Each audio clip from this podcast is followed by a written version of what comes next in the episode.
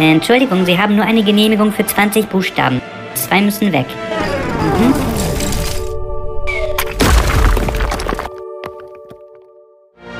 Die neue Straße im Neubaugebiet von Nittel in Rheinland-Pfalz ist fertig. Alle freuen sich. Es gibt nur ein klitzekleines Ärgernis. Ja, warum der ganze Ärger? Ich kann es auch nicht so genau sagen. Ich habe der Gemeinde eine komplette Straße geschenkt und kann es nicht fassen, dass ich die Straße jetzt eventuell zurückbauen muss.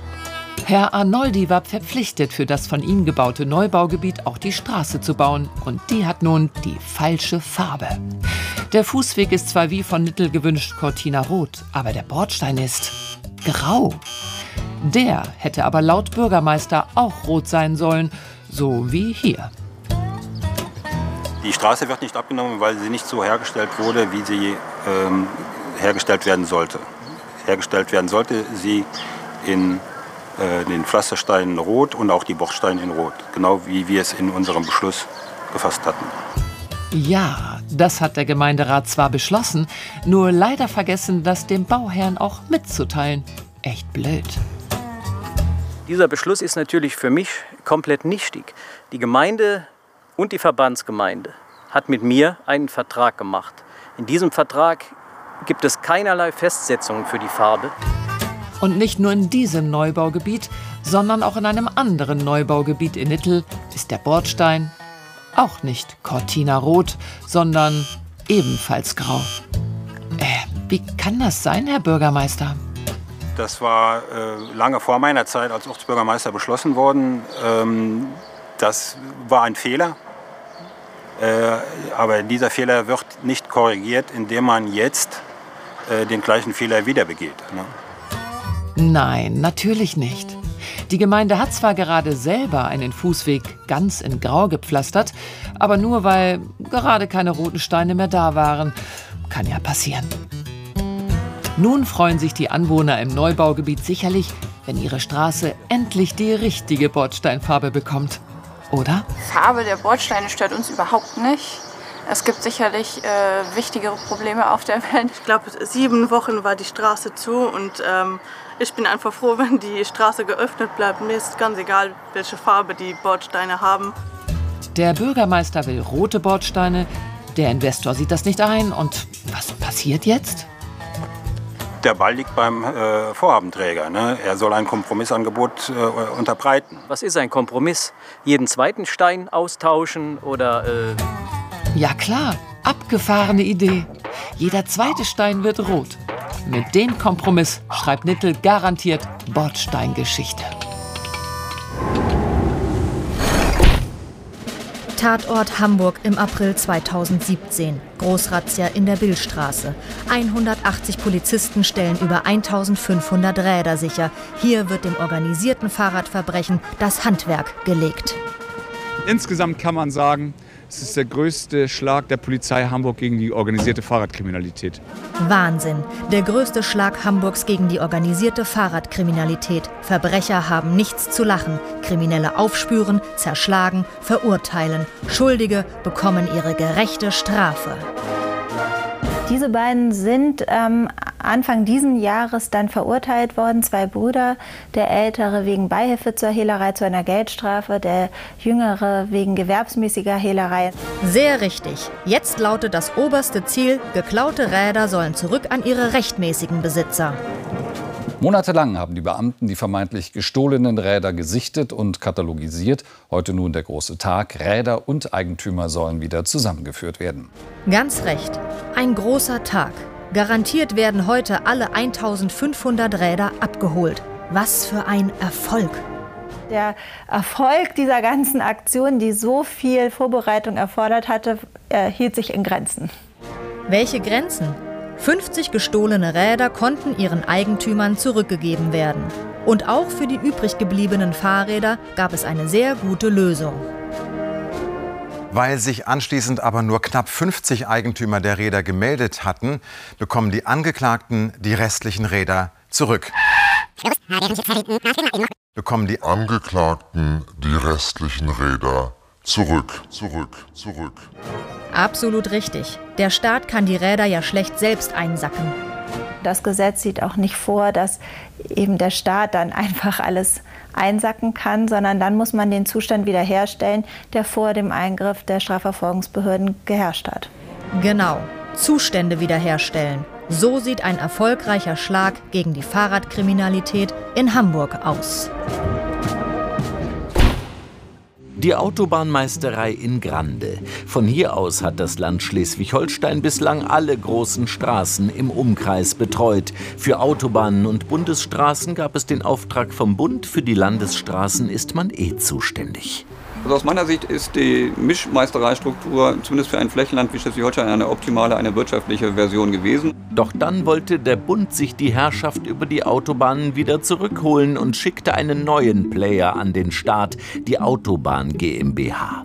Deren Chef sagt in einem Werbefilm, das Thema Innovation ist ganz, ganz wichtig für die Autobahn GmbH. Wie Innovation ganz praktisch aussieht, teilt uns die Autobahn GmbH dann aber leider nur schriftlich mit.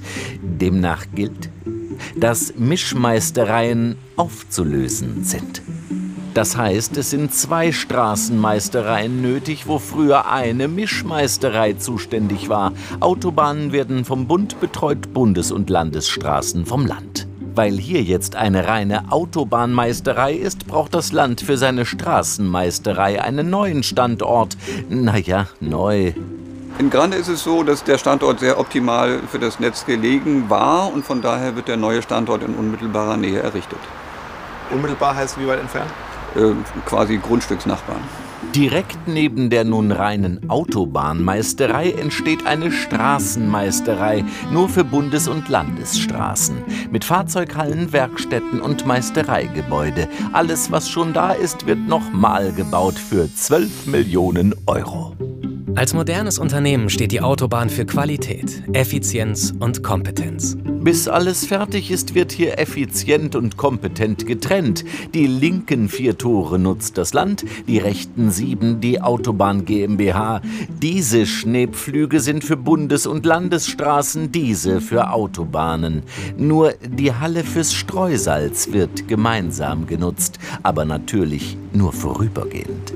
Es gibt natürlich dann bei dem Neubau der Meisterei entsprechend auch neue Salzhallen. Nicht nur in Grande, auch in Schleswig und in Scharbeutz entstehen Doppelstrukturen für jeweils 12 Millionen Euro. Wenn man im Augenblick sieht, dass wir eben drei Standorte neu errichten müssen, habe ich bezogen auf den Betriebsdienst meine Zweifel, ob das wirtschaftlich sein kann. Bundesweit müssen übrigens an insgesamt 13 Standorten Straßenmeistereien neu gebaut oder erweitert werden. Als modernes Unternehmen steht die Autobahn für Qualität, Effizienz und Kompetenz. Mit Kompetenz effizient Doppelstrukturen schaffen, den Deutschen ist ihre Autobahn eben lieb und teuer. Bei Hans-Peter Zock passt alles pi, pa, perfekt. Sein Grundstück ist zwar nicht riesig, trotzdem hat er ausreichend Platz zum Parken. Ja, wir haben hier 50 Jahre lang geparkt. Das war nie ein Problem. Dann haben wir gedacht, naja, passt vielleicht ganz gut, wenn wir hier ein Dach reinstellen, damit die Autos gerade im Winter dann auch mal geschützt sind, wenn sie reingefahren werden. Praktisch so ein kleines Carport. Das Auto, das wir gekauft haben, ist 3,57 Meter lang. Das Carport hat eine Länge von 4,37 Meter. Das passt also ganz bequem darunter. Ja, bequem ist es. Aber verboten. Denn laut Stadt ist das Dach leider 63 cm zu kurz. Strafe fürs Falschparken 1000 Euro. Die Stadt schreibt, die Genehmigung gilt aufgrund der Abmaße des Carports von 4,37 Meter lediglich für ihre Motorräder. Gemäß 125.1 Satz 1 Sonderbauverordnung muss ein Einstellplatz für einen Personenkraftwagen mindestens 5 Meter lang sein. Also, auch dieses kleine Auto darf eben nur unter einem Dach stehen, das mindestens 5 Meter lang ist. Blöd, dass das hier aber auch nicht geht. Dann würde das Dach nämlich bis auf den Gehweg reichen. Und das ist auch nicht erlaubt. Das Absurde ist, äh, ich darf hier nicht parken, 1000 Euro kostet das jedes Mal. Äh, wenn ich das Dach abreiße, dann steht das Auto an derselben Stelle, dann kostet es nichts. Das ist erlaubt. Zum Dachschaden muss es zum Glück aber nicht kommen. Schließlich hat Herr Zock schon die perfekte Lösung gefunden. Ja, jetzt noch ein kleines Stückchen. Vorsicht, das Blümchen. Ja, noch ein bisschen und. Wir sehen hier, äh, dass das Auto auf meinem Grundstück steht. Ähm, so darf es auch stehen, gar kein Problem. Problem für mich ist nur, ich komme jetzt nicht mehr ins Haus. Aber Sie können doch auch unters Carport ziehen. Dann müssen Sie zwar draußen schlafen, aber immerhin mit einem Dach über dem Kopf. Die Miniscooterfahrer und Nutzer von Rollatoren können sich freuen. Das schleswig-holsteinische Appen hat eine nagelneue, sehr große und barrierefreie Bushaltestelle bekommen für 60.000 Euro. Toll, die Bürger sind begeistert. Es ist nicht nur äh, nicht barrierefrei, es ist nicht nur nicht behindertengerecht, es ist zu steil. Ja, die eine Seite ist mit 10% Gefälle etwas zu steil geworden. Vorgeschrieben sind maximal 6%. Ist wohl ein bisschen was schiefgelaufen. Achtung! Man kann nur mit angezogener Handbremse fahren. Sonst, und selbst dann rutscht äh, der Rollator von alleine weiter. Dafür klappt der Ausstieg aus dem Bus auch mit Rollator an der neuen und erhöhten Bushaltestelle tadellos. Und wenn man dann ins Dorf will, steht man an der Landstraße und ja, ganz schön viel los hier. Ja, hier ist ja nun leider gar kein Fußgängerüberweg. Wie soll ich hier über die Straße kommen? Ja, Herrschaften, da muss man sich mal eben etwas beeilen, wenn man über die Landstraße will. Auf der Seite der Bushaltestelle gibt's eben nur den Gasthof.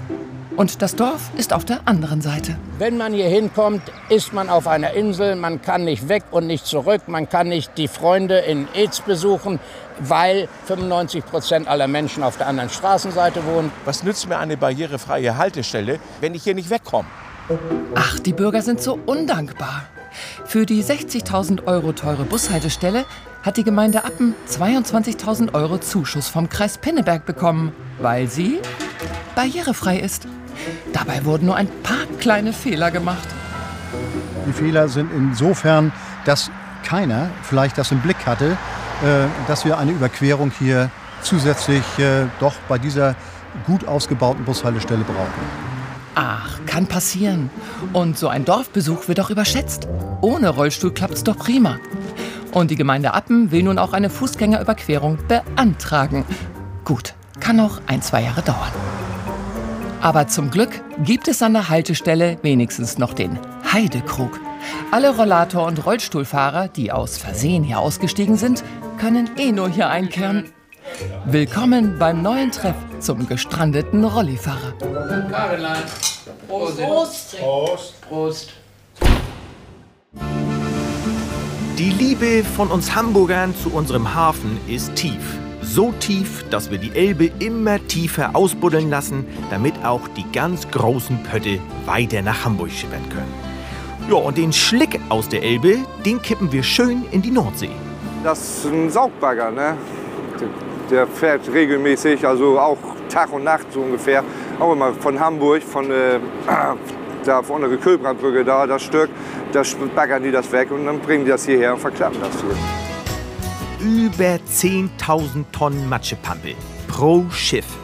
Eingesaugt in der Elbe und dann hier ein paar Seemeilen vor Helgoland in einem Rutsch abgelassen. Nur leider bleibt das Zeugs nicht hier. Wir stellen in der Elbe fest, dass es seit Jahren einen Effekt gibt, dass mehr Material aus Richtung Nordsee reintransportiert wird, als wieder raustransportiert wird. Ja, das ist ein bisschen ärgerlich. Je tiefer nämlich die Elbe, desto kräftiger die Tide. Und umso mehr Schlick wandert bei jeder ollen Flut wieder die Elbe hoch. Dahin, wo er herkommt und wo er ja nun eigentlich gar nicht wieder hin soll. Hm. Das führt dazu, dass gerade die Schlickmengen im Bereich des Hamburger Hafens in den Hafenbecken zunehmen. Und dieser Trend wird noch mal durch die nächste Elbvertiefung verschärft. Da sind sich auch alle Experten einig. Deshalb haben wir ja auch nicht nur ein Baggerschiff im Einsatz, sondern ganz viele. Wir Hamburger denken eben gerne groß und haben ein richtiges Baggerschiff-Ballett organisiert. Die saugen und schippern und verklappen, was das Zeug hält. Das kostet ja nicht viel im Jahr. Der Steuerzahler wendet jetzt schon 150 Millionen Euro auf und das wird in den nächsten Jahren zunehmen. Ja nu, wäre ja schade, wenn der Hamburger Hafen den Bach runtergeht, ne? Das sieht die Hamburger Grünen-Fraktion um die zweite Bürgermeisterin Katharina Fegebank übrigens auch so. Der Ausbau der Elbe ist Realität. Die Arbeiten dazu laufen. Wir können die Uhr nicht zurückdrehen. Genau, nicht die Uhr, aber die Baggerschiffe.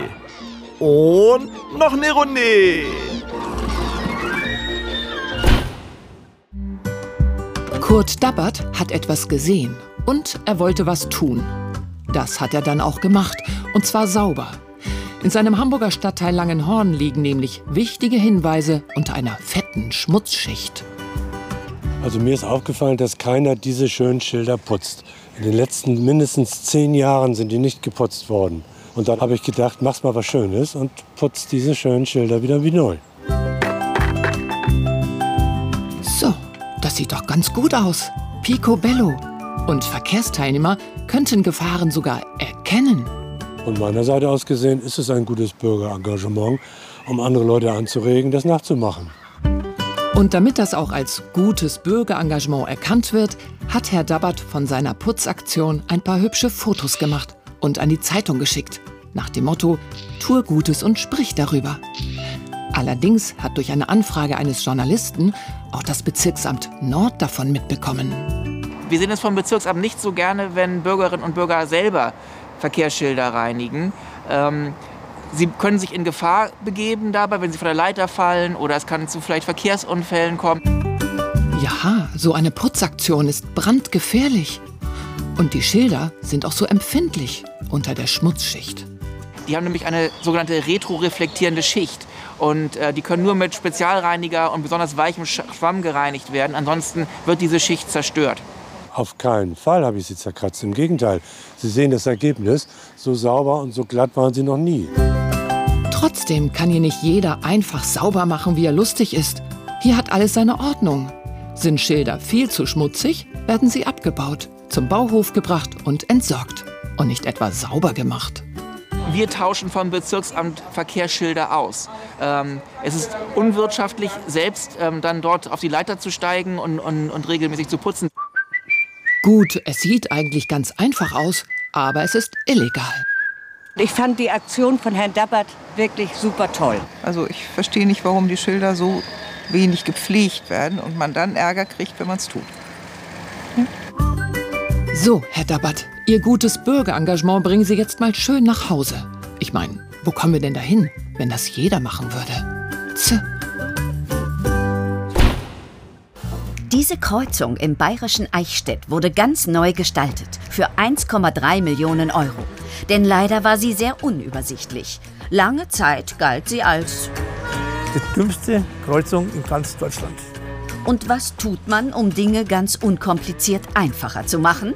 Genau, man beauftragt die Bundesrepublik Deutschland, die Deutsche Bahn, den Landkreis und die Stadt. Zusammen haben sie die Kreuzung sicherer gemacht. Und zwar so. Statt nur einer bringen jetzt 37 Ampeln die Kreuzung zum Strahlen. Schlicht mit ein bisschen mehr Licht. Vorher war es besser, wenn ich das sagen darf. Jetzt ist es äh, unmöglich. Das ist hier rot und grün und da vorne wieder rot. Ein einleuchtendes Konzept, virtuos abgestimmt. Jetzt stehe ich als Einzelner hier und stehe eigentlich schon auf der Straße. Und das ist genau die Situation, die man eigentlich nicht begreifen kann.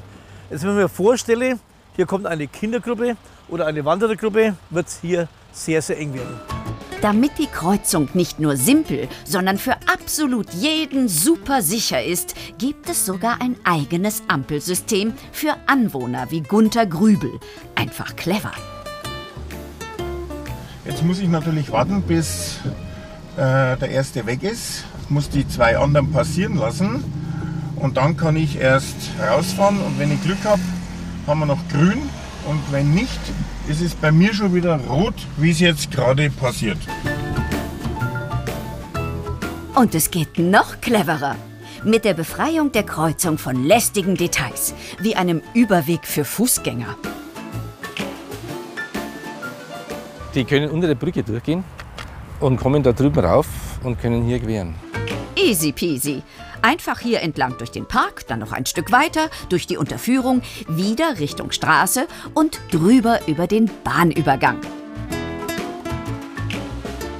Nicht mehr die dümmste Kreuzung Deutschlands, ich würde sagen aber eine der kompliziertesten. Aber natürlich hat die Stadt das Problem längst erkannt und umgehend Maßnahmen beschlossen. Dass man Ampellaufzeiten, Umlaufzeiten noch äh, äh, klein verändert, aber ansonsten gibt es keine weiteren Nachbesserungsnotwendigkeiten. Eben. Man soll die Dinge ja nicht unkomplizierter machen, als sie sind.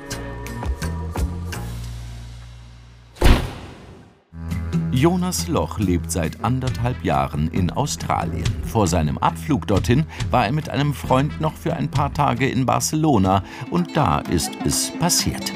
An seinem letzten Abend in Spanien wird ihm sein Portemonnaie mit seinem deutschen Führerschein geklaut. Pech für ihn. Da bin ich dann morgens auf die Botschaft gegangen, habe denen erklärt, was passiert ist, hat mein Führerschein weg ist. Haben die gesagt, ja, dann müssen Sie zurück nach Deutschland. Ich gedacht, oh, das kann doch nicht sein. Aus Barcelona zurück nach Trier, um den Führerschein neu zu beantragen, das will Jonas Loch nicht. Stattdessen setzt er sich einfach in den Flieger nach Australien, weil der sich nicht umbuchen ließ. Selber schuld. Denn mit seinem internationalen Führerschein, der nicht geklaut wurde, kann er Down Under zwar Firmenwagen oder auch Trecker fahren, mehr aber auch nicht. So, als ich mir dann aber ein Auto kaufen wollte für ein bisschen rumzureisen, stand ich vor dem Riesenproblem, ja, ohne den, ich habe zwar den internationalen Führerschein, aber ohne den deutschen, ohne das dumme Stück Plastik ist der ungültig.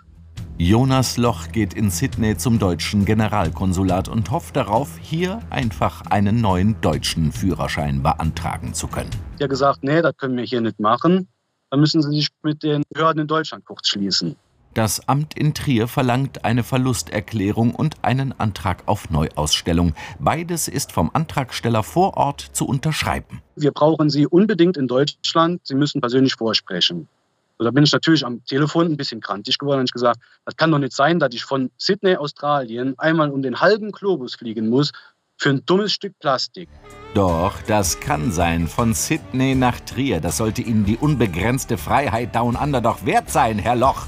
Da kann man doch mal 16.624 Kilometer locker zurücklegen. Der Flug würde mich 2800 Dollar kosten, wäre 30 Stunden hin und 27 Stunden nochmal zurück. Er fragt nach, ob es nicht doch eine Lösung vor Ort geben könnte. Dann wurde dann die E-Mail ein bisschen wohlwollender, wo, wo dann gesagt wurde, ja, dann gehen Sie auf die Botschaft. Aber da war ich ja schon zweimal. Er geht trotzdem noch einmal hin. Da haben die gesagt, ja, da können wir hier nichts machen. Auch nicht mit diesem neumodischen Internet oder so? Wo ich das meiner Freundin erzählt habe, die ist von den Philippinen, die hat gesagt, wie kann das denn sein? Bei uns ist das einmal Videoanruf, man e-mailt die Unterlagen und dann funktioniert das. Was in einem Schwellenland wie den Philippinen funktioniert, muss in Deutschland noch lange nicht gehen. Die digitale Antragstellung ist derzeit noch nicht möglich. Trier ist die älteste Stadt Deutschlands. Vielleicht hat damit was zu tun. Nein, das ist in den meisten Teilen Deutschlands noch so. Und darauf ein dreifaches Fax, Fax, Fax. Hier in Karlsruhe läuft alles rund. Auch der Verkehr in der Oststadt. Denn seit 19 Jahren gibt es hier den praktischen Oststadtkreisel. Genau, den Oststadtkreisel. Und es läuft ein ADAC-Mann in diesem Kreisel herum. Es ist ein Problemkreisel, ja, definitiv. Aus verkehrstechnischer Sicht ist es relativ schwierig zu beschreiben, was es hier ist. Aber warum denn? Alles in allem ist das doch ein richtig rundes Ding. Simple Spurenführung, klare Beschilderung, herrlich übersichtlich und fast gar keine Unfälle. Na gut, seit 2003 waren es rund 420 Stück. Aber das Problemchen lässt sich relativ präzise einkreisen. Man denkt im ersten Moment, man ist in einem Kreisverkehr, aber da, es ist kein Kreisverkehr, weil ich eigentlich eine klassische Kreuzung habe. Hä? Wer denkt denn, dass der Oh, Stadtkreisel. äh, ein Kreisverkehr ist? Dann hätten ja die Leute im Kreisel Vorfahrt. Absurd. Das ist eine klassische Kreuzung. Fahren Sie geradeaus über den Kreisverkehr. Dritte Ausfahrt. Äh, Gut, aber dafür wissen doch bestimmt alle anderen Bescheid. Doch eine Kreuzung ist doch ein Kreisverkehr. Weil es ist eigentlich kein Kreisverkehr. Ne? Das ist also die, ja, wenn, je nachdem von welcher Richtung sie kommen. Ist eine Kreuzung ohne Kreisverkehr, aber einfach unlogisch gemacht. Ach, jetzt mal Ruhe in Karlsruhe. Ist doch alles ganz einfach. Und hier wird jetzt dann eigentlich das Problem, dass ich jetzt hier nach links eine durchgezogene Linie habe. Das nächste Problem ist hier bei der Vorfahrt gewähren, dass ich jetzt hier mehrere Spuren kreuzen muss. Hier bin ich dann schon wieder am Vorfahrt gewähren, muss auf die Autos achten, die fahren. Und schon erschließt sich der Kreis. Huch. Ähm, Straßenbahnen fahren auf der äh, Kreuzung übrigens auch noch. Da, einmal gerade rüber. Man muss eben ein bisschen aufpassen. Und für die Stadt gibt es schließlich einen guten Grund fürs Rund. Die prognostizierten Verkehrsbelastungen hätten einen normalen Kreisverkehr nicht erlaubt. Die Entscheidungsträger aus Politik und Verwaltung wollten aber an der Idee festhalten. Deshalb wurde diese Kreuzungsform gewählt. Und es heißt ja schließlich sinnliche Rundungen und nicht sinnige Rundungen. Das ist das bescheidenste Kreisel, was ich je hier in Deutschland gesehen habe. Oh Mann, kein Kreisel, eine runde Kreuzung. Die Linie 41 der Dortmunder Stadtbahn fährt weit raus aufs Land. Hier in Lünen passiert sie hintereinander vier Bahnüberwege. Den zu dieser Straße, den links von diesem Haus, den rechts von diesem Haus und den zu diesem Feld mit diesem Pferd. Hierüber geht es Ins Nichts, auf eine Wiese, auf eine Weide. Ins Nichts, ins Nirvana. Das war mit Sicherheit eine Fehlplanung, ne? wie so manches. Nein, dieser Übergang ist gewollt von den Bahnbetreibern, den Dortmunder Stadtwerken 21, und zwar seit 18 Jahren. Die besagte Ampelanlage wurde im Zuge des kompletten Neubaus der Stadtbahnstrecke in den Jahren 2000-2001 errichtet. Ja, seit 18 Jahren wird diese Ampel erst gelb, dann rot, wenn ein Zug kommt. Ein wichtiger Beitrag zur Verkehrssicherheit unter den Augen eines stummen Beobachters. So geht das Jahr ein, Jahr aus an diesem Übergang. Bloß für einen normalen Menschenverstand ist er unnötig. Ich fahre da nie rüber, nee. Habe ich auch noch nie gesehen, dass da einer rübergefahren ist. Nee. Manche Sachen, die die Leutchen herstellen, die sind Panne einfach und bescheuert. Nein, das ist nicht unnötig oder bescheuert, sondern ausgesprochen sicher. Denn die Ampelanlage schützt nicht nur die Autofahrer, die den Bahnübergang sowieso nicht benutzen können. Nein, auch auf der Weide könnte es sicherer nicht sein. Denn hier haben die Pferde rot. Wie bitte? das darf nicht wahr sein. Aber denen ist das egal, denke ich mir mal. aber den Stadtwerken nicht. Vor dem Hintergrund, dass die Abschaltung einer einzelnen Ampel eine aufwendige Software-Umprogrammierung erfordert, sehen wir dazu keine Notwendigkeit. Keine Notwendigkeit. Tja, dann muss man jetzt auch nicht mit dem Kopf schütteln. Das war unser Best of Extra 3. Bis bald.